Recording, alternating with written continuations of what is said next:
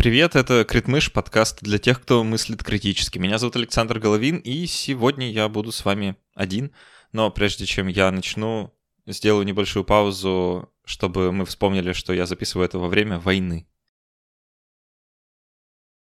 Ребят, спасибо большое всем тем, кто помогает мне делать этот подкаст. Это невероятно, что вы продолжаете это делать уже столько лет. Я благодарен всем и каждому, кто подписан на Патреоне, кто подписан на спонсоре, кто присылает просто донаты на карту, кто пишет письма. Честно, я не смог бы делать эту работу без вас всех. Это очень круто, что вы есть. Спасибо. Я хочу сегодня поговорить с вами про тюрьмы. Потому что не знаю, как у вас, но в моей жизни тюрьма — это тема, о которой я или читаю, или слушаю, или слышу, или думаю, в общем-то, каждый день. Э, мне буквально сегодня приснился сон, который мне довольно часто снится, что меня задерживают. Так что тема действительно актуальненькая, думаю, вы согласитесь. Я в этой связи постоянно вспоминаю песню группы System of a Down, которую я очень люблю, э, и песню, и группу. Песня называется Prison Song, она из их первого альбома. И это даже не столько песня, сколько такой антитюремный манифест. Если вы когда-нибудь ее слышали или помните текст, то там много про то, что население тюрем в США увеличивается, что тюрьмы строятся именно для того, чтобы люди в них жили, и что вообще это такой инструмент глобального полисмена в лице Соединенных Штатов, ну и так далее. В общем, это действительно такой очень сильный текст, который ну, как-то заставляет задуматься, что ли. И я предлагаю сегодня именно этим заняться. Давайте подумаем про то, что такое тюрьма, зачем она нужна, что она делает, и каким мог бы быть мир, если бы тюрьмы были немножко другими или бы их вообще не было. Итак, наверное, стоит начать с того, что в тюрьмах вообще очень много людей. Мы редко как-то об этом задумываемся, но в тюрьмах живет прям целая э, огромная страна, да, если просуммировать всех людей в мире, которые сидят за решеткой, то окажется, что это больше 10 миллионов человек. Э, это довольно много. То есть, ну, там, 11 с половиной или что-то около того. Это много, это, это большое количество людей. Представьте, 11,5 миллионов людей сидит в тюрьмах. Э, в лидерах по количеству людей, да, вот в, в абсолютных значениях по количеству э, людей в тюрьмах, конечно же, Соединенные Штаты и Китай. Там примерно по полтора, 1,5, 1,6 миллионов человек в каждой стране. Соединенные Штаты в этом, конечно, выглядят абсолютными фаворитами.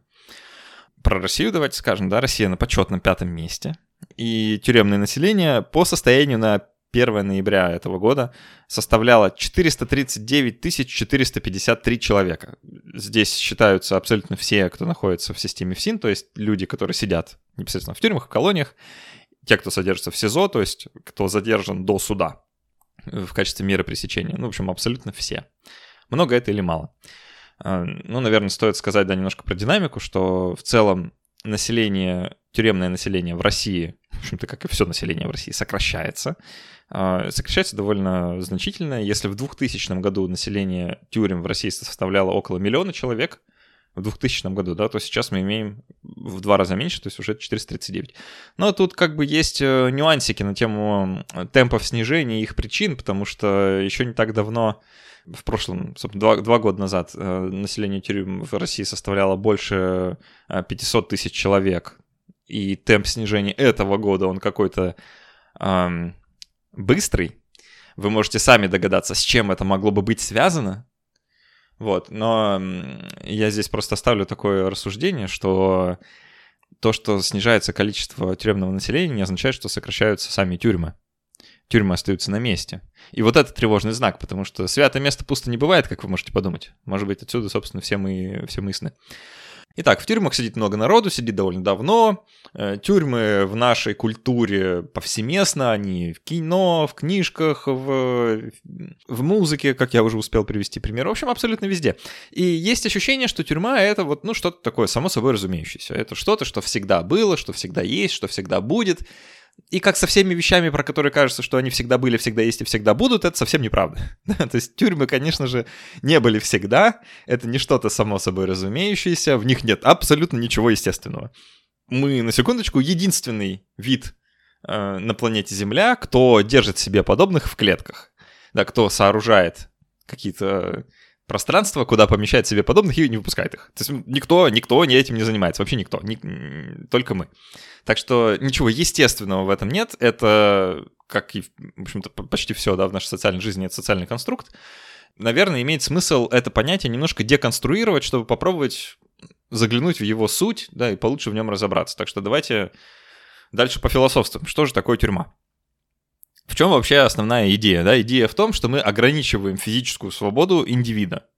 Как бы вот помещаем его в какие-то такие ограниченные условия, где он не обладает, собственно, физической свободой. Он не может из тюрьмы уйти. То есть вот чуть не главная да, характеристика тюрьмы, из нее нельзя уйти. Если тебя в нее поместили, то ты не можешь уйти. Для чего это делается?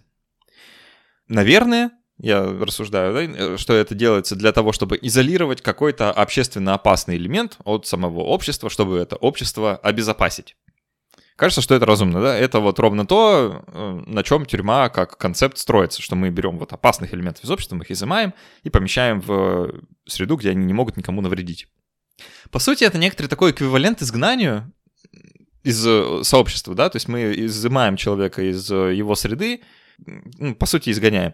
И это самое страшное наказание вообще для социальной обезьяны. Если что, да, мы на самом деле смерти боимся меньше, чем такого вот социального изгнания.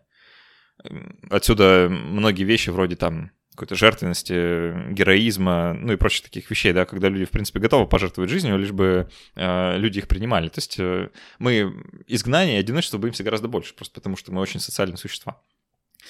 И есть еще вот такая фраза, да, что тюрьмы — это э, система раскаивания, система пенитенциарная.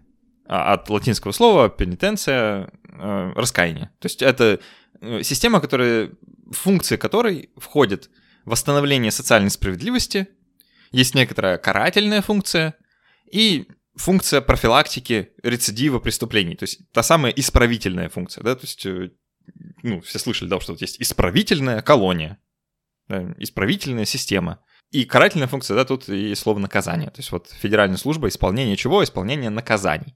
То есть э, есть как бы вот такие вот э, функции я могу выделить, да.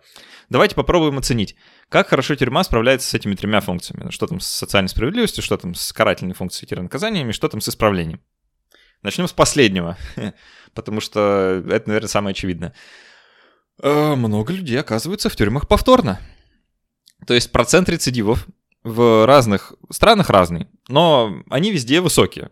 Нет такого, что процент рецидива там 2% или 3%. Это всегда типа 50 или 60 или 70, э, ну или на, на худой конец 40. То есть многие люди, скажем, половина э, из тех, кто был в тюрьме, вернется в тюрьму спустя какое-то время. Там есть э, разные показатели, как, как считать, там процент рецидива э, через один год, через два года, через три года. Э, рецидив имеется в виду в смысле повторное попадание в тюрьму, совершение правонарушения или просто арест. Это все разные показатели, там проценты будут отличаться, но суть одна. Тюрьма не, не исправляет никого. Странно, казалось бы, она для этого вроде бы создана, она так называется, есть исправительная колония, но люди выходят из исправительной колонии совсем не исправленные, а наоборот снова в нее попадают. То есть ничего из этого не происходит. Э, и вообще идея о том, что тюрьма должна исправлять преступников и делать их не преступниками, она по сути своей э, порочная, потому что если бы тюрьма действительно это делала, если бы тюрьма предотвращала рецидивы, то логически следует, что спустя какое-то время в тюрьмах никого бы не осталось. И тюрьмы бы исчезли, да, потому что все люди, которые совершили бы нарушение, рано или поздно оказались бы в тюрьме, исправились бы, вышли бы и не совершали больше нарушений, и, и поэтому тюрьмы бы пропали. Но тюрьмы не пропадают, они наоборот растут, ну, кстати, вот про динамику сказал. В России, да, что тюремное население сократилось больше, чем вдвое за последние 20 лет. А в США все совсем не так. Там, наоборот, тюремное население росло а, с 2000 по 2010, по-моему, года, потом немножко упало, но все еще там колоссальное количество народу. Короче, исправительная функция тюрьмы — это миф, это фикция, и это, я бы сказал, опаснейший обман. Тюрьмы не предотвращают преступления, а преумножают их. То есть тюрьмы не исправляют преступников, а создают их. Почему? Во-первых, сама среда, в которую люди попадают, э, она способствует тому, чтобы люди становились преступниками внутри тюрьмы. Представьте, когда вы оказываетесь в одной камере с людьми, которые совершили, допустим, не знаю, экономические преступления, у вас оказывается тема для бесед. А, и вот вы уже делаете колл-центр или еще что-нибудь такое.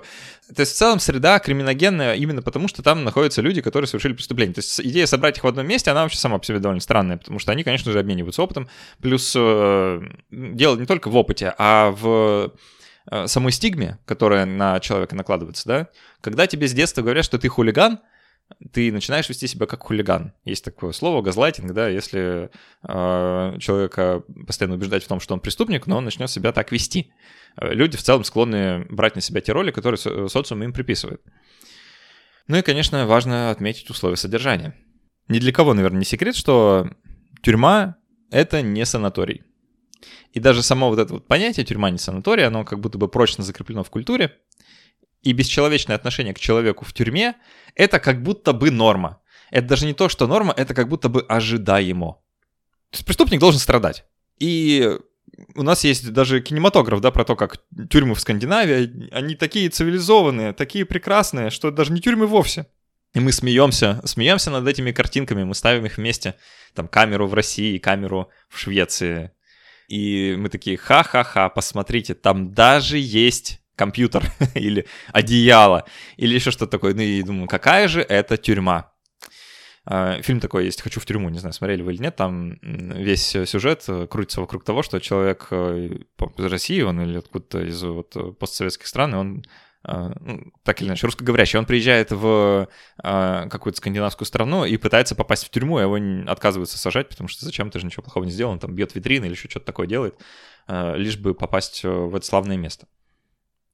Но почему преступник должен страдать? Почему вообще нужны вот эти вот бесчеловечные условия? В чем, в чем смысл? Разве наказание это не лишение свободы? Потому что казалось бы, да, что мы наказываем человека лишением свободы. Зачем дополнительно бесчеловечное отношение?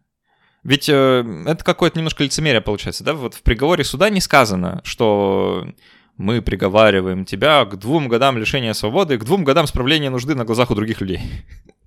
Что, сам, что наказание, согласитесь, это, это наказание. Да, это, это неприятно. Если вы когда-нибудь это делали, вы знаете, что это неудобно. А, я делал, это неудобно. Это ты чувствуешь себя уязвимо, да, и не, не в хорошем смысле, в очень плохом смысле. То есть непонятно, зачем, зачем вот э, камеры, которые существуют, да, зачем они должны быть вот такие раздолбанные, разломанные, почему там все должно быть холодно, плохо, сыро, ну и вообще неудобно. Зачем? Почему нельзя лишать человека свободы так, чтобы ему было базово комфортно? Ведь э, лишение свободы само по себе наказание. Как будто бы здесь э, нужно ввести понятие какой-то мести, да, что вот это вот э, бесчеловечное отношение, это некоторая такая месть пострадавших преступникам руками государства что мы таким образом мстим. Но насколько это вообще дальновидно? Да, ведь человек выйдет из тюрьмы рано или поздно ну, э, те, тех, кто выйдет, да, в общем-то, процент людей, которые там содержатся по жизни, но он, согласитесь, не очень большой. А, то есть человек выйдет, и он выйдет обиженный, он выйдет э, расчеловеченный, он выйдет униженный, униженный, и выйдет обратно в общество, совершит новое преступление. То есть мы э, как бы таким образом закладываем некоторую такую мину замедленного действия, да, человек снова совершит преступление, и мы не делаем общество безопаснее. Помните, что функция тюрьмы, как будто бы, да, это защита общества от опасных элементов. А, и вот мы изолируем его, и он, значит, перестает быть опасным. Но ведь он потом выходит, да и он выходит отнюдь не раскаявшимся, исправленным, а наоборот, обидевшимся, озлобленным и бесперспективным. И единственная перспектива для него — это снова оказаться в тюрьме. Так что это не очень дальновидно. Э, и в целом непонятна вот эта вот карательная функция это вообще что? Это наше представление о справедливости? Да, а что такое справедливость тогда? Это принцип око за око, зуб за зуб? Но кажется, мы так не живем. Вот мы же не убиваем того, кто убил, не знаю, там, кого-нибудь, да, мы, мы так уже не делаем. Мы не наказываем смертью за причинение смерти. Это кажется, ну, э, э, это не кажется, это и есть туповато, да, потому что э, тогда самым главным преступником становится само государство, которое такие приговоры выносит. И зуб за зуб, око за око тоже не работает. Если у вас что-то украли, вы не крадете в ответ. Да, и человек просто не передает вам, не знаю, часть своего имущества, эквивалентное тому, что он у вас украл. Или не возвращает украденное, а садится в тюрьму. То есть тут нет никакой симметричности. Это не симметричный ответ, поэтому око за око, зуб за зуб здесь не работает. У нас какие-то другие представления о справедливости. Кроме того, жертва и агрессор, они вообще не сталкиваются во время процесса, потому что есть прокуроры, есть адвокаты, которые берут на себя вот эту промежуточную роль э, взаимодействия как бы со сторонами. Стороны вообще могут даже в глаза друг другу не смотреть. Более того, можно, могут даже быть запреты прямые на то, чтобы вообще зрительный контакт даже поддерживать. Да? Это больше, наверное, Соединенных Штатов касается. Я не знаю, как у нас, честное слово. А, но там, да, бывает, что запрещают смотреть в глаза да, преступнику, э, то есть тому, кто обвиняется, нельзя смотреть в глаза жертве. А, понимаете, да, к чему, к чему это приводит? Жертва не получит ответов. А, если вы когда-нибудь были в позиции жертвы какого-нибудь преступления, у вас может быть много вопросов, особенно если это преступление насильственное, да, вопросы вроде «почему я?», «почему здесь?», «почему сейчас?», а, «почему так?», да, «почему вообще?», то есть очень много всяких «почему?». И одно из главных желаний, которые жертвы высказывают, часто сводится к тому, что они хотят, чтобы агрессор понял, что совершил, да, чтобы преступник осознал глубину воздействия, осознал глубину э, причиненных неудобств, боли, ну вообще травмы, да, чтобы он как-то прочувствовал ее, чтобы он понял. И это ровно то, что не произойдет во время судебного разбирательства, не произойдет э, во время вмешательства государства во все это. Агрессор не возьмет на себя ответственность так, как жертв, так же, как жертва не получит ответов, агрессор не возьмет ответственность. Более того, э, вся система построена на том, чтобы предостеречь его от этого шага. Нельзя брать на себя ответственность. Да, первое же, что э, там, агрессор услышит, если его там задерживают в, не знаю, сейчас перенесемся в какой-нибудь сериал э, про полицейских Нью-Йорка, да, и вот они после того, как выломали дверь, они зачитывают права э, задержанному и говорят, вы можете хранить молчание, все, что вы скажете, может и будет использовано против вас. Да, сама даже фраза, она как бы намекает, молчи, дружок, ни в коем случае не признавайся в том, что ты сделал, это не в твоих интересах.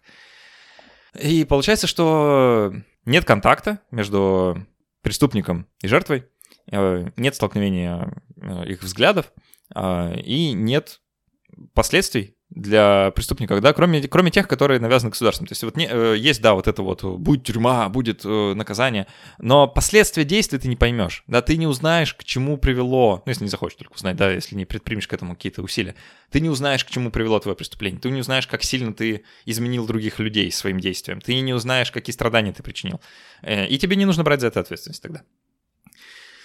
И так получается, тюрьма создает преступников, а не исправляет их не помогает жертвам преступлений и не восстанавливает справедливость. Что же тогда тюрьма делает?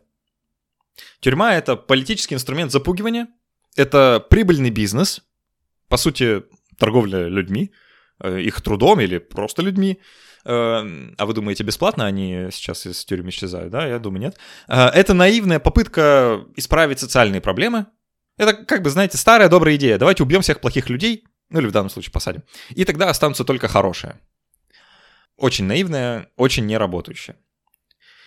Ну что, получается тогда, что нам нужна тюремная реформа? Это вот то словосочетание тюремная реформа, которое часто звучит в последнее время, особенно в связи с тем, что многие оппозиционные политики, э, кое оставались в России, они э, сидят в тюрьме. И есть как бы ощущение, что они вот пройдя через этот опыт, потом выйдут, и одно из направлений их политической деятельности будет тюремная реформа. Но я хочу сегодня внести на обсуждение другой концепт. А может быть нам вообще нужно избавиться от тюрем? Может быть тюрьмы нам совсем не нужны? Вот вообще ни одной. Что значит реформа? Реформа значит, что идея тюрьмы рабочая. Надо только починить систему. Да? Система работает неправильно, мы сейчас ее реформируем, и она станет работать правильно. То есть идея рабочая. А аболиционизм, то есть идея отказа от тюрьмы, значит, что идея тюрьмы сама по себе порочна, и нам необходимо полностью от нее отказаться. Но давайте немножко об этом поговорим. Как вообще можно без тюрьмы? Что вообще вместо тюрьмы? И когда люди задают такие вопросы, они как бы подразумевают, что вот если тюрьмы прямо сейчас исчезнут, да, представьте, испаряются все стены, то проблем станет больше, а не меньше. Я аккуратно подвергаю этот тезис сомнению. Мне не кажется, что если тюрьмы исчезнут прямо сейчас, то проблем станет больше. Я, под... по крайней мере, вот лично в моей жизни проблем точно станет меньше. Подозреваю, что в вашей тоже. а для кого станет больше проблем? Вот вопрос. А, так что этот тезис немножко сомнительный. Но что вместо тюрьмы? Короткий ответ на этот вопрос – ничего. Э, ничего вместо тюрьмы. Нет одной конкретной вещи, которая могла бы сделать то, что мы пытаемся сделать тюрьмой. Ведь что мы пытаемся сделать, да? Мы пытаемся предотвращать преступления. Мы хотим, чтобы люди не совершали преступлений. И поэтому нужна тюрьма. Да, чтобы вот, значит, э, мы туда посадим людей с психическими нарушениями, с психологическими проблемами, тех, кто совершил преступление из бедности, из-за неравенства, из-за неудовлетворенной потребности в образовании или еще в чем.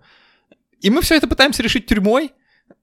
Честно, это, это все равно, что пытаться изобрести одну таблетку от всех болезней. И удивляться, что не получается. И удивляться, что э, фармакологические компании продают нам какую-то э, хреновину под видом работающей пилюли. Конечно, так не работает. Конечно это все разные, разные причины, разные социальные беды, с которыми нужно по-разному работать. Да, психические нарушения нужно лечить с помощью каких-то психических методов. Э, нужны психиатры, нужны лекарства, нужны э, группы. Э, психологические проблемы, понятно, нужно работать с психологическим здоровьем населения, нужно снижать уровень бедности, а не множить его. Э, нужно уменьшать неравенство, а не увеличивать его. Да, удовлетворять потребности, а не фрустрировать их и так далее. То есть нам нужно работать с теми социальными бедами, которые существуют, вместо того, чтобы запихивать всех в тюрьму, как вот такой вот легкий, легкий путь, как будто бы мнимого избавления от болезни. Но что делать с маньяками? Что делать с убийцами, с насильниками малолетних? Вот люди так спрашивают. Обычно, когда слышат идею отказа от тюрьмы. Во-первых, можно подумать, что в тюрьме таких людей полны-полно. Это неправда. Таких людей вообще ничтожно мало. И подавляющее большинство людей в тюрьмах за ненасильственные преступления в принципе. Да, в случае России это по наркотическим статьям. Причем наркотическим статьям, это не думайте, что там сидят э, наркобароны какие-то, да. Вообще нет. Там сидят э, обычные потребители. Да, просто кто-то, кто попался или был использован полицией, или подставлен. Ну, в общем, тут э, много вариантиков, да, но так или иначе, это не какие-то маньяки, э, серийные убийцы и так далее. Что же делать, да? Вот таких людей мало, ну что делать с ними? Э, помогать. Да, идея может быть странная, помогать убийцам, но да, помогать. А как еще? Да, человек, который кого-то убил, он по умолчанию находится в беде у нас вообще есть немножко странное представление о, об убийцах и маньяках. Я хочу немножко об этом поговорить э, в конце э, этого выпуска.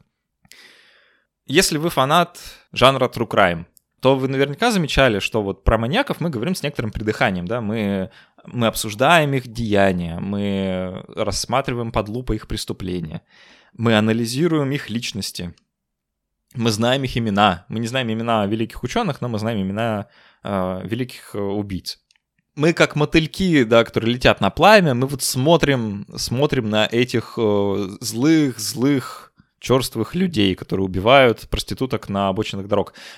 Но мне кажется, мы в такой риторике немножко упускаем из вида суть. Потому что мы как бы отождествляем убийц со злом. Снова мы при, привносим вот эту вот категорию добра и зла, что есть абсолютное зло, вот оно, вот оно воплощение зла, преступник, который убил много людей. Что может быть злее, что может быть э, темнее, чем это? С понятием зло есть, конечно, некоторая проблема, да, потому что все-таки это вообще-то человек. Да, каким бы он ни был, э, да, он там убил 28 детей, изнасиловал их трупы, съел их собаку, э, но все-таки это человек. Да, это не какой-то пришелец из космоса, это человеческое существо, с ним что-то произошло, он, как, он каким-то образом таким стал. И это не значит, что он должен уйти от ответственности. Это не то, что предлагают э, аболюционисты тюрьмы. Да? Э, дело как раз-таки наоборот в том, чтобы человеку вернуть ответственность за свои поступки. А в случае с маньяками, которые там кого-то едят, э, ребята, это клиника, да, это психические нарушения. Это психические проблемы, которые нужно решать не тюрьмой, конечно же, а чем-то чем иным. То же самое касается людей, которые, в принципе, ну, там кого-то убили по неосторожности. Да зачем они в тюрьме? Зачем? Неужели мы думаем, что, оказавшись они в тюрьме, они вот там раскаются? Ну, возможно, с кем-то это произойдет, да. Но раскаяние можно получить иными способами, гораздо более э, полезными для общества. Э, есть э, такое понятие, как э, восстановительная справедливость, да, restorative justice. Про него в России вообще никто не говорит никогда. Возможно, я буду первый, ну или, по крайней мере, один из. Восстановительная справедливость — это идея о том, что вместо наказания нужна интеграция. Представим, что вот есть какой-нибудь преступник, который, значит, совершил какое-нибудь имущественное правонарушение, там что-нибудь поджег или украл, или кого-нибудь избил, или даже кого-то убил. Э, вместо того, чтобы засовывать его в тюрьму и забывать о том, что он существует, э, мы засовываем его обратно в его комьюнити, э, в круг людей, которые имеют отношение к тому месту, где он живет. Это могут быть учителя, врачи, библиотекари, общественные деятели, матери, отцы, жертвы или нет. Да, тут э, не так важен даже состав. Важно, чтобы это были люди, которые были готовы говорить и слушать. И мы действительно будем говорить и слушать, да, мы будем э, спрашивать, почему так получилось, как так произошло, в чем причины этого преступления, зачем он сделал то, что сделал, или она сделала то, что она сделала. И как можно исправить причиненный ущерб? Может быть, э, какими-то общественными работами, да, может быть, э, этот человек согласится собственноручно восстановить э, поврежденную, э, поврежденное имущество, да, там, выбитое стекло или еще что-то. А, или он готов финансово поучаствовать, или он там, вы можете совместно составить для него план, как ему избежать новых, новых преступлений в будущем. Может быть, ему стоит вернуться в школу, и что для этого тогда нужно сделать, да, составить какой-то план действий. И действительно интегрировать человека обратно в общество, а не то, что мы пытаемся делать тюрьмой. Э, не знаю, как вам эта идея восстановительной справедливости. Она э, многими критикуется и, наверное, правильно критикуется, потому что она многих проблем, конечно же, не может решить, но и тюрьма тоже не может. Так что давайте не будем притворяться, будто бы тюрьма это какая-то такая рабочая штука, которую нужно просто немножко подлатать по углам, там немножко соскрести с краев тюремное население, тогда все будет хорошо. Нет, не будет. Э, тюрьмы все равно делают преступников, и мы их еще и финансируем, да, за свой счет.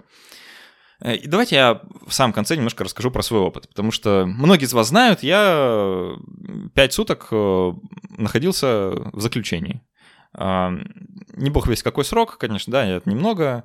А, пять дней — это не то чтобы... Это не пять лет ни разу, да, и там не восемь с половиной, э, как нынче модно. И я, честно, представить себе не могу, каково это находиться в тюрьме дольше. Потому что по истечении пяти суток я уже лез на стену, я, я был страшно счастлив своему освобождению. Я с невероятной скорбью думал про людей рядом, которые сидят 10. Мне казалось, что 10 это ну прям очень много. Конечно, ко всему привыкаешь. И та тюрьма, в которой ну, можете называть сезон, а на самом деле это тюрьма, в том смысле, что это были камеры, там, тюремный коридор, там, тюремный дворик, там так и написано было, тюремный дворик, так что я по праву считаю, что был в тюрьме. Мне, наверное, повезло в том смысле, что условия там были достаточно ну, комфортные, да. Ну, насколько они вообще могут быть комфортные. То есть э, мне было достаточно тепло, э, мне было достаточно мягко, мне было достаточно просторно, хоть и тесно. Если это име... если понимаете, о чем я. Да, нас было трое в довольно маленькой комнате. Э, я жил на верхней полке. В туалет, да, надо было ходить при всех. Ну, вообще, в целом, это довольно тяжело. Находиться в одном пространстве, в одних стенах, у тебя мало что мелькает перед глазами. Я смотрел в зарешетчатое окошко маленькое и грязное, надо добавить. И видел оттуда несколько елочек, и я, честно вам признаюсь, я изучил каждую иголку на каждой елочке, все, что мог рассмотреть. Я очень радовался воробушкам, которые прилетают и сидят на тюремной стене. Э, в общем, ты как бы в таких странных условиях, и ты странно себя чувствуешь.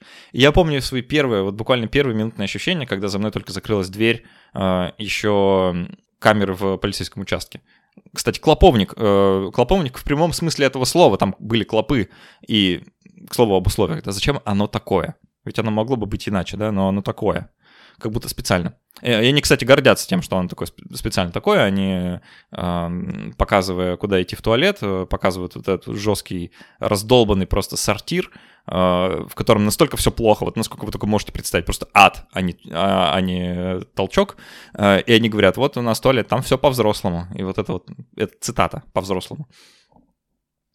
Короче, закрывается за мной дверь вот этой камеры, и я понимаю, что вот, меня будут держать здесь, меня не дадут выйти, и вот моя вот физическая свобода, да, она ограничена. Это очень странное чувство, оно довольно шизофренично.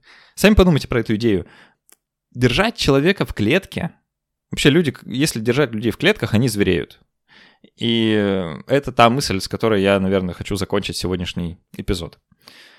Спасибо большое, что меня послушали. Напишите, пожалуйста, в комментариях или на почту, как вам вообще идея отказа от тюрьмы. Считаете ли вы себя тюремным аболиционистом, или вы скорее тюремный реформатор, и вы считаете, что да, тюрьма нормально, можно, пусть работает, только надо чуть как-то иначе. Мне очень интересно узнать ваше мнение. И спасибо вам еще раз, что помогаете делать этот подкаст. До встречи через неделю. Пока.